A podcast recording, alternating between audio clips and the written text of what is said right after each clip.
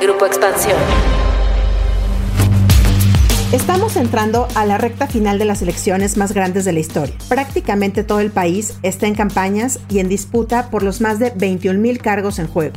Y en este escenario, la violencia ha sido una de las protagonistas. Hasta el 17 de mayo se habían reportado 83 políticos asesinados, de los cuales 34 eran candidatos. Lo que interesa es que no haya un solo ciudadano afectado que no haya violencia. ¿Qué significan estas cifras? ¿Los miembros del crimen son un jugador más en la elección? ¿Esto muestra la incapacidad del gobierno por controlarlos? De esto vamos a platicar hoy en Política y otros datos. Política. Política. Y otros datos. Un podcast de Grupo Expansión. Política y otros datos. Buen día, hoy es jueves 20 de mayo. Yo soy María Ibarra, editora de Política de Expansión, y les damos la bienvenida a este nuevo episodio de Política y otros datos. Con nosotros están, por supuesto, Viri Ríos. ¿Qué tal, Mariel? Carlos, un gusto. Y Carlos Bravo Regidor. ¿Cómo estás, Carlos? ¿Cómo están? Feliz jueves. Oigan, pues bienvenidos todos a este podcast. Hoy vamos a hablar pues de un tema duro que nos conmociona porque es la violencia la violencia que hemos estado viviendo en estos comicios electorales. La semana pasada la cerramos con el asesinato de Abel Murrieta, candidato de Movimiento Ciudadano, Movimiento Ciudadano Cajeme, en Sonora, que pues conmocionó a la clase política. Pero no solo eso asesinato. Ya decíamos, son más de 83 políticos asesinados en lo que va del proceso electoral. Una cifra que de pronto, Viri, se vuelve pues como las cifras de los muertos que se cuentan en México, ¿no? Un poco estériles.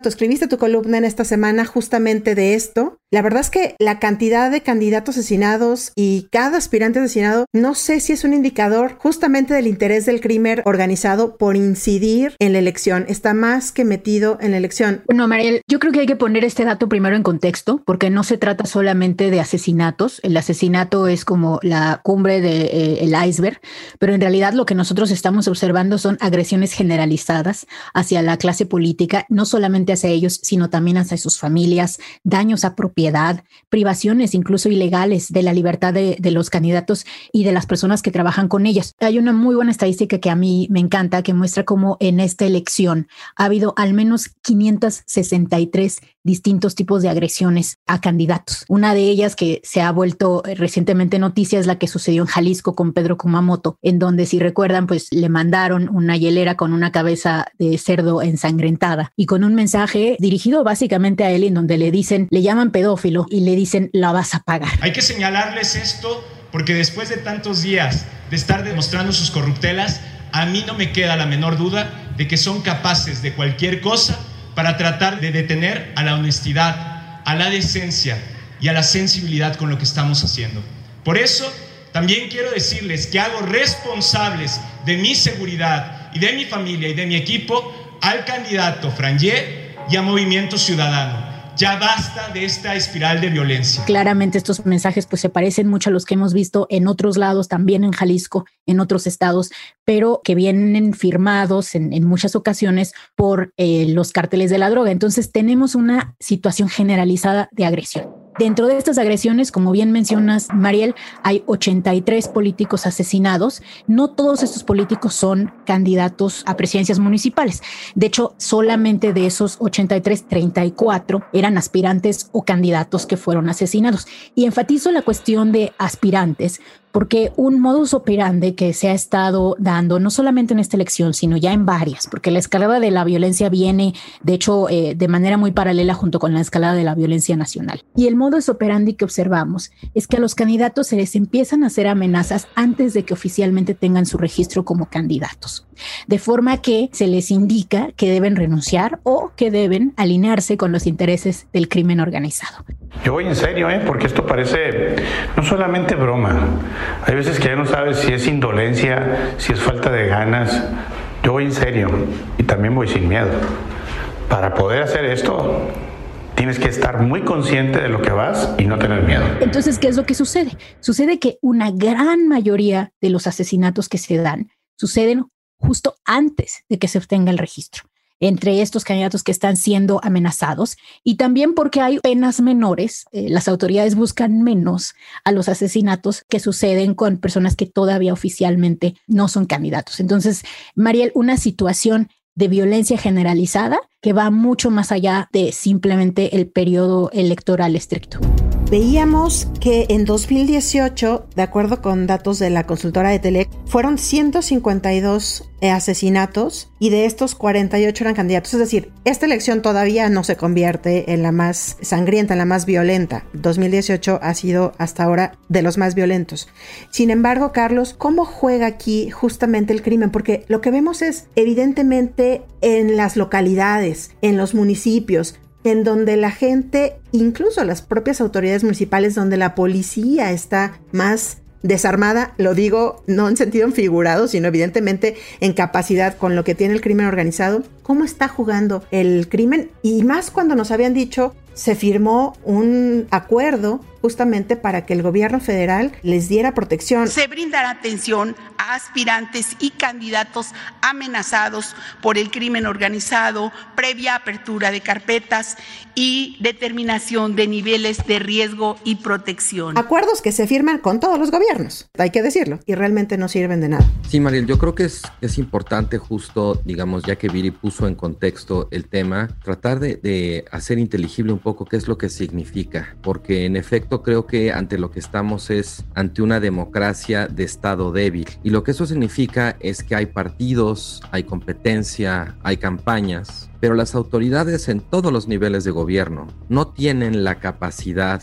o la voluntad o ninguna de las dos para garantizar la integridad del proceso electoral. Y eso sí implica, me parece, una amenaza a la democracia en la medida en que quien decide quién gobierna no es la voluntad de una mayoría de los ciudadanos, sino la intervención pues de estas organizaciones criminales que pueden vetar candidatos o imponer candidatos. Lamentablemente pues me encuentro con esta pintura fuera de mi casa y yo creo que no se vale, no se vale llegar a esto. Aquí están mis hijos, está mi familia. A mí sí me parece importante aquí, esto es algo que he dicho otras veces también, no irnos con la finta de asumir que existe esa entidad perfectamente delimitada e identificable llamada crimen organizado y que es una entidad ajena a la clase política o incluso a la propia eh, sociedad, a la propia ciudadanía, porque eso no existe. Digamos, este tipo de acontecimientos transcurren en, en lo que Sandra Ley y Guillermo Trejo denominan un área gris en la que es muy difícil realmente trazar una frontera que separe con nitidez dónde empieza la clase política y dónde termina eso que llamamos el crimen organizado, ¿no? A mí me parece que ya los niveles de violencia que estamos observando pues nos obligan de alguna manera a tratar de repensar ese tipo de conceptos a través de los cuales tratamos de entender un poco el sentido de las cosas porque creo que la violencia ya se volvió un recurso político y lo que estamos viendo ya no es nada más pues al crimen organizado extorsionando o amenazando, sino ya también estamos viendo pues distintos actores recurriendo a la violencia o a la amenaza para hacer política, como decía, ¿no? Y eso también nos pone, digamos, en la dificilísima y muy, una muy incómoda posición de decir, bueno, y los candidatos que al final quedan, que no aparentemente no fueron amenazados o no fueron asignados. Entonces, ¿qué onda con ellos? ¿Ellos sí pactaron? ¿Ellos sí aceptaron? O sea, realmente ensucia todo. O sea, esto va mucho más allá, obviamente, de, la vida de los candidatos, candidatas, de exfuncionarios, eh, de la integridad de la democracia, porque esto ya lo mancha todo, ya arroja una sombra de sospecha sobre la totalidad del proceso. Y en ese sentido, pues creo que es una democracia que termina produciendo resultados muy pobres o poco confiables en un sentido muy distinto del que estamos acostumbrados. Normalmente hablamos de la intervención de gobierno de otros intereses en el proceso electoral, en las elecciones, ¿no? Las cosas de las que normalmente nos, nos quejamos, pero aquí estamos hablando de una cosa muy diferente, pero que también constituye una forma, me parece, muy real y trágica pues de amenaza a la democracia. Hay acusaciones, Carlos, Viri, pues incluso de candidatos que están contendiendo de tener nexos con el crimen organizado y son candidatos incluso a gobernador. ¿En dónde está aquí el esfuerzo que deberían emprender las autoridades? ¿Dónde está justamente la unidad de inteligencia financiera para evitar colusiones entre funcionarios y agentes de la delincuencia organizada? Es decir, tenemos a un secretario de Seguridad Pública o ex secretario de Seguridad Pública queriendo ser el gobernador también en una de las entidades, pues a las que le ha ido muy mal con el crimen. Cajeme es uno de los municipios justamente más golpeados. Pero Viri, aún así, ¿tenemos entre ello algunas buenas noticias? Pues buenas noticias entre comillas quizá, Mariel, porque lo que estamos viendo sí es una disminución en el número, eh, digamos, proporcional de agresiones que estamos viendo durante la campaña. Esta es una de las campañas más grandes que se han tenido en México. De hecho, es históricamente la más grande con cerca de 21 mil puestos en juego. Y si vemos las cifras, sobre todo considerando la magnitud de esta elección, pues nos damos cuenta de que hay una reducción bastante significativa hay 19%, por ejemplo, menos asesinatos, hay 16% menos asesinatos de candidatos, hay un poco más de agresiones, pero a pesar de ello, debido a la magnitud de la elección, en general vemos una reducción pues casi del 80% en la cantidad de agresiones. Y creo que aquí vale mucho la pena acentuar lo que menciona Carlos, porque creo que si bien esta es la buena noticia, la mala es que no sabemos por qué está pasando esto. No sabemos si esto está pasando porque en realidad hay un crimen organizado que está siendo menos violento lento o si está pasando porque ya no es necesario que el crimen organizado sea violento. Y me preocupa bastante que sea la segunda, porque de hecho sí estamos viendo a muchos candidatos que han cedido ante amenazas. Al menos 110 candidatos han retirado sus candidaturas justo después de haber recibido amenazas del crimen organizado. Entonces, ¿esto qué significa? Significa muy probablemente que no en todos lados, pero sí en grandes porciones quizá del territorio, los candidatos que se quedan a presidente municipal, pues tienen sí o sí que cuadrarse con ciertos designios y con ciertos mandatos del crimen organizado a ver, y esto no es nuevo. Les cuento una historia porque en mi vida pasada, cuando yo era investigadora del crimen organizado, yo de hecho hice mi, mi, tesis doctoral sobre estudios del crimen organizado hace muchos años. Y me acuerdo una vez que estaba platicando con el jefe de policía de Ciudad Juárez, ¿no? Y entonces yo llego como estudiante de doctorado, le hago unas preguntas sobre el crimen organizado y él se me quedó viendo y me acuerdo perfecto lo que me dijo. Me dijo, bueno, pero es que usted cree que hay una diferencia entre el gobierno y el crimen organizado. O sea, como si yo le hubiera dicho una cosa loca, ¿no? Y es que es así. O sea, en Ciudad Juárez, en Tamaulipas, en los estados de la frontera, a ver, no es de hoy. Hace 10 años veíamos los asesinatos. Solo desde el centro, ¿no? Creemos que hay diferencia. hace 10 años veíamos los asesinatos, no sé si recuerdan, de eh, un candidato a gobernador de Tamaulipas, la recta final, me parece que una semana. Egidio Torre Cantú. Torre Cantú asesinado. Entonces, esta es la realidad de este país. Justamente, Carlos, vemos y ahora sabemos que uno de los candidatos, y también una noticia de, los últimos días, Ricardo Burs, que iba por la gubernatura de, de, Sonora, justamente por Movimiento Ciudadano, ahora sabemos, porque lo ha dicho Dante Delgado, que se bajó de la contienda, que declinó justamente por amenazas a su persona y a su familia, y que fueron miembros de la propia familia Burs los que le pidieron bajarse de la candidatura. Como dices tú, ¿cuántos no sabemos que se hayan bajado por amenazas? Estos son los que sabemos. Pero también hay otros que en últimas fechas hemos tenido noticias que también están declinando sus candidaturas y no precisamente por amenazas, a menos no que sepamos públicamente. En realidad son candidatos que han declinado sus aspiraciones en favor de otros aspirantes, de otros candidatos. Tenemos el caso de el propio Ricardo Wurst, que declinó sus aspiraciones o se sumó al proyecto de Gándara, el candidato de la alianza. Tenemos a una candidata en Tlaxcala, tenemos a otro candidato en Michoacán, tenemos a otro candidato en Sinaloa. Es decir, son varios los candidatos, sobre todo de partidos, de los partidos llamados pequeños o los más nuevos, los que han estado declinando en favor de otros candidatos. Y esto nos llama la atención porque viene emparejado con una declaración que hizo el líder de redes sociales progresistas y es que Morena les está intentando comprar candidatos. De hecho, lo que él declaró es que ya incluso fue a interponer una denuncia ante la Fiscalía General de la República justamente porque les están ofreciendo dinero. Él habla de una cantidad de 5 millones de pesos, no sé si por varios candidatos o cómo es que lo están cuantificando. El chiste es de que ya está. Y luego también hay otra cosa, Carlos. Amanecimos también con una declaración hace unos días del líder del partido Encuentro Solidario, diciendo y desmarcándose del presidente Andrés Manuel López Obrador. ¿Cómo ves esto? ¿Es parte de los propios acomodos que vamos a ver en estos últimos días de la elección, Carlos? Mira, sí creo que es parte justo como de los forcejeos de la etapa final de la campaña. Por un lado, los forcejeos,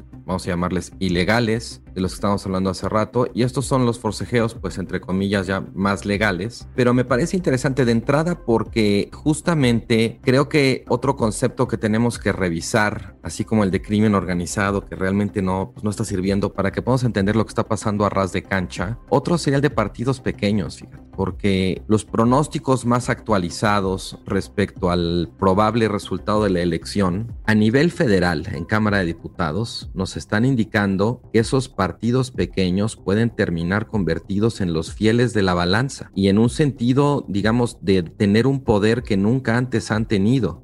Creo que tiene que ver en parte con el hecho de que en los acuerdos de coalición, sobre todo en el acuerdo, digamos, de Morena, el Partido Verde y el Partido del Trabajo, el Partido Verde salió muy ganón y eso puede llevar a que incluso cuadriplique su presencia en el Congreso de tener cerca de 10, 11 diputados a tener casi 50. Y si sumas los del Verde, los del Partido del Trabajo y los que puede obtener el único partido digamos, no nuevo, que decidió no sumarse a alguna de las dos grandes coaliciones, que es Movimiento Ciudadano, pues tienen más de una quinta parte, o, digamos, parece que van a lograr tener más de una quinta parte de las curules en la Cámara. Y eso, digamos, combinado con los resultados de las coaliciones y los partidos, bueno, de Morena y de la coalición anti López Obrador, puede terminar configurando un escenario en el que esos partidos se convierten, pues, básicamente en la bisagra que decide, pues, qué pasa y qué no pasa en la Cámara. Todo indica que Morena no va a conseguir la mayoría absoluta, ni tampoco ninguno de los otros partidos, y que la coalición de Morena sí puede tener la mayoría absoluta, pero tampoco tendría la mayoría calificada. Entonces, aunque son partidos que estamos acostumbrados a pensar como chicos, o incluso el tamaño de sus bancadas no parece como muy abultado, pues dada la combinación de resultados y la matemática, digamos, legislativa, pueden terminar siendo quienes realmente deciden qué pasa y qué no pasa y convertirse, como digo, pues en esta suerte de tercero, de este, fieles de la balanza, pues ahora sí que, como decimos en México, que vendan muy caro su amor. Así decían justamente los, los periodistas cuando tú les preguntabas eh, si querían o no ir con el verde,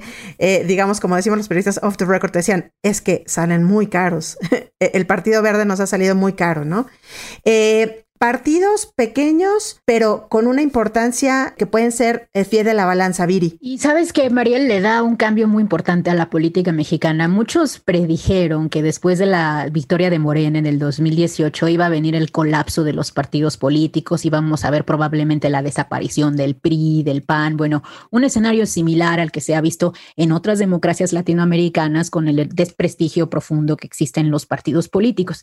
México está transitando un camino distinto al parecer lo que está pasando no es necesariamente una despartidización, sino más bien la creación de un multipartidismo. Y esta en cierta forma creo que es una buena noticia. Si nosotros observamos históricamente qué es lo que ha llevado al colapso de las democracias latinoamericanas en años recientes, principalmente ha sido guiado por candidatos sin partido, sin ninguna experiencia, que llegan a la política pues con eh, plataformas muy estridentes y que posteriormente se culminan en, en la caída del sistema político completo. Ejemplo de esto, Bukele en El Salvador.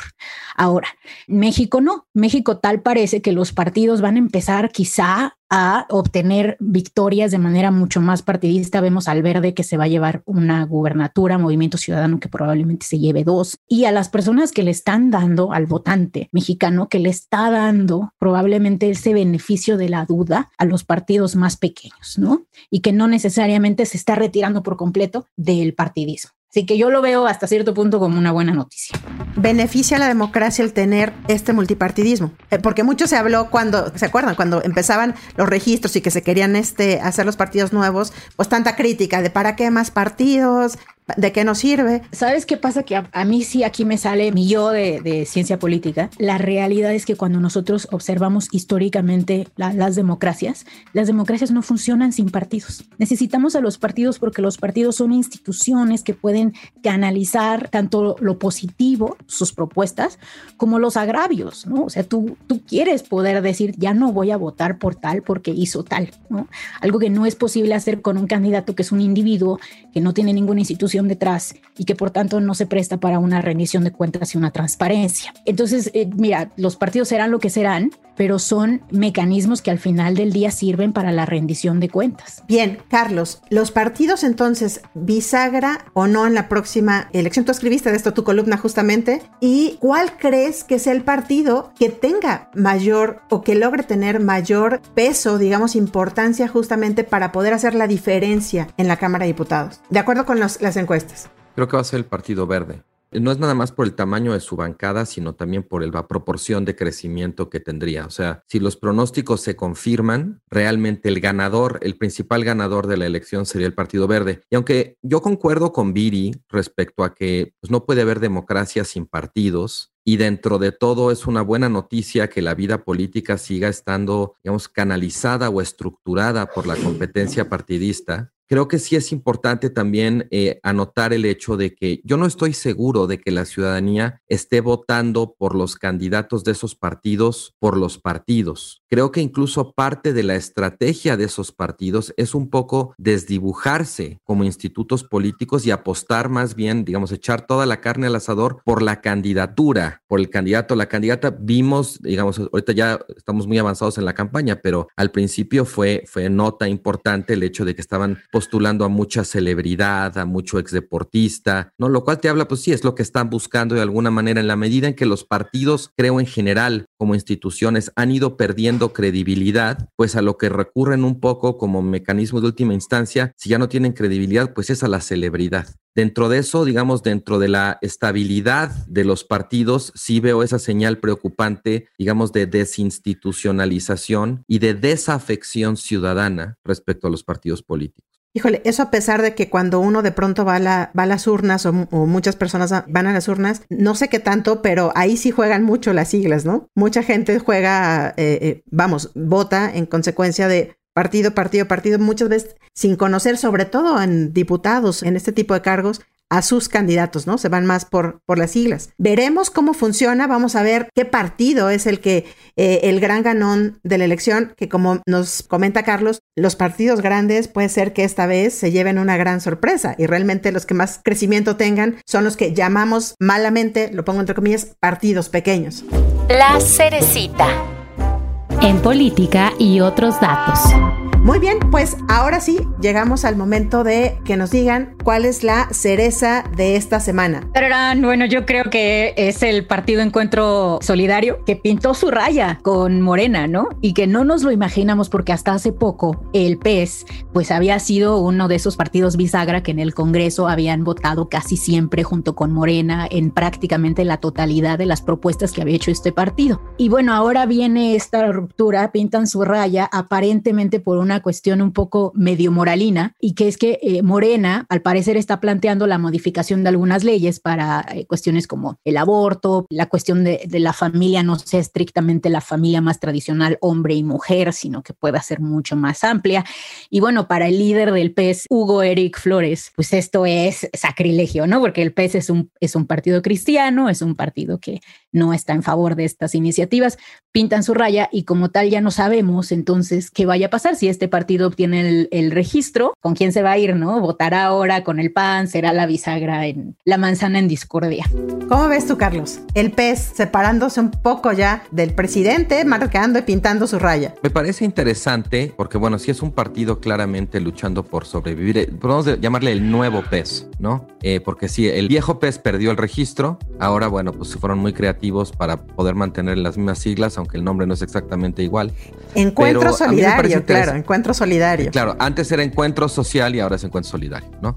Pero a mí sí me parece interesante, digamos, en términos de que este partido, que realmente creo que está en una situación de hacer lo que tenga que hacer para obtener, para sobreviva su registro, pues calcule que lo mejor que puede hacer para conseguir ese fin es pintar su raya con el presidente. Supongo que hay algún tipo de sondeo o de grupo de enfoque respecto a su electorado potencial con quien ven que pues estar tan cerca del presidente no les reporta como buenos réditos, ¿no? Pues eso me parece, digamos, una, una señal. Las campañas son carnavales de señales políticas, ¿no? Nosotros solemos prestar mucha atención a las encuestas, pero hay otro tipo de señales también que tienen información relevante y esta me parece, con todo, digamos, guardando toda la, la debida proporción, pues me parece una señal que no había que perder de vista. ¿Eh? Las campañas son carnavales de señales políticas totalmente y seguramente las vamos a estar viendo muchísimo más en los días que faltan por la elección, que ya son muy pocos.